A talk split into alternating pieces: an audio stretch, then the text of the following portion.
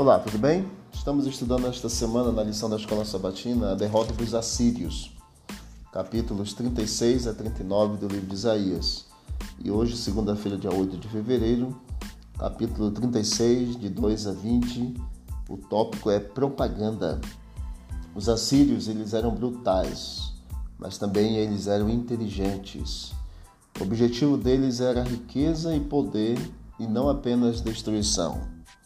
Por que usar recursos para tomar uma cidade à força se você pode convencer os habitantes dela a se renderem?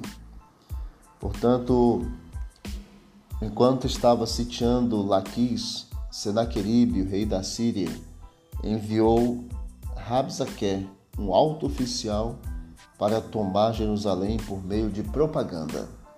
O versículo 4 diz assim: Disse-lhe Rabzaquer: Dizei a Ezequias: Assim diz o sumo rei, o rei da Síria.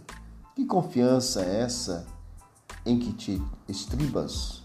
Bem posso dizer-te que, eu, que teu conselho e poder para a guerra não passam de vãs palavras. Em quem, pois, agora confias para que te rebeles contra mim? Aí vem falando: confias no Egito, confia em Deus e assim por diante. Quais são os argumentos que esse alto oficial Rabzaque usou para intimidar Judá? Rabzaque usou argumentos fortes. Primeiro, Judá não podia confiar no auxílio egípcio, pois o Egito era fraco e indigno de confiança. Segundo, Judá não podia depender do Senhor, porque Ezequias o tinha ofendido ao remover seus lugares altos e altares mandando o povo adorar no altar de Jerusalém. De acordo com Rabzaque, o Senhor estava do lado da Síria, que mandara Senaqueribe destruir Judá. E Judá não possuía homens suficientes para montar dois mil cavalos. Segundo Rabzaque também, para evitar um cerco no qual o povo não teria nada para comer nem beber, eles deviam se entregar, assim seriam bem tratados pelo rei da Assíria. Ezequias não poderia, não poderia salvá-los. E como os deuses das outras nações conquistadas pela Assíria não, se, não as tinham salvado, o Deus dos judeus não os salvaria também. Rabzaque estava dizendo a verdade ou estava mentindo ou estava parcialmente falando a verdade? Segundo o contexto todo da história, no capítulo 2 de capítulo 36 de 2 a 20, nós entendemos que parcialmente ele estava falando a verdade. Os argumentos dele eram persuasivos, dois deles bem implícitos em seu, seu raciocínio lógico. Por exemplo, ele chegara de Laquis a 48 quilômetros de distância, onde os assírios mostraram o que acontecia a uma cidade fortificada que ousava resistir ao rei da Síria.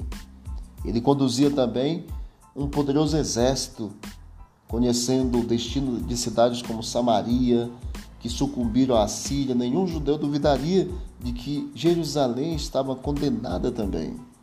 Abzaqué estava certo ao dizer a Ezequias que haveria de destruir os locais de sacrifício para centralizar a adoração no templo de Jerusalém. Observe, queridos, que nós temos então uma propaganda que, de certa forma, é uma propaganda parcialmente verdadeira. O rei da, de Israel, o rei de Judá, na verdade, é, Ezequias precisava tomar uma decisão: confiar ou não no Senhor. Nós vamos ver é, a partir do capítulo, versículo 21, amanhã, o estudo que nos dará exatamente um vislumbre de que ou o que Ezequias fez. Que Deus nos abençoe, queridos, que tenhamos um ótimo dia na sua companhia e que possamos confiar no Senhor a despeito de toda situação mesmo que ela seja desfavorável ou contrária, possamos confiar no Senhor. Vamos orar? Obrigado, Pai, por mais esse dia. Agradecemos ao Senhor pelo despertar e pedimos ao Senhor que Tu nos dê, nos dê um bom dia. Nos conceda, Pai, a Tua presença, a confiança no Senhor renovada e que o Senhor tome a nossa vida nas Tuas mãos. Em nome de Jesus. Amém. Disse Jesus: Examinai as Escrituras, porque julgaste nela a vida eterna, são elas mesmas que testificam de mim. Visite o canal Bíblia em Ação nas plataformas digitais, você vai encontrar mais conteúdo para o teu crescimento espiritual. Um forte abraço, vamos que vamos para o alto e avante.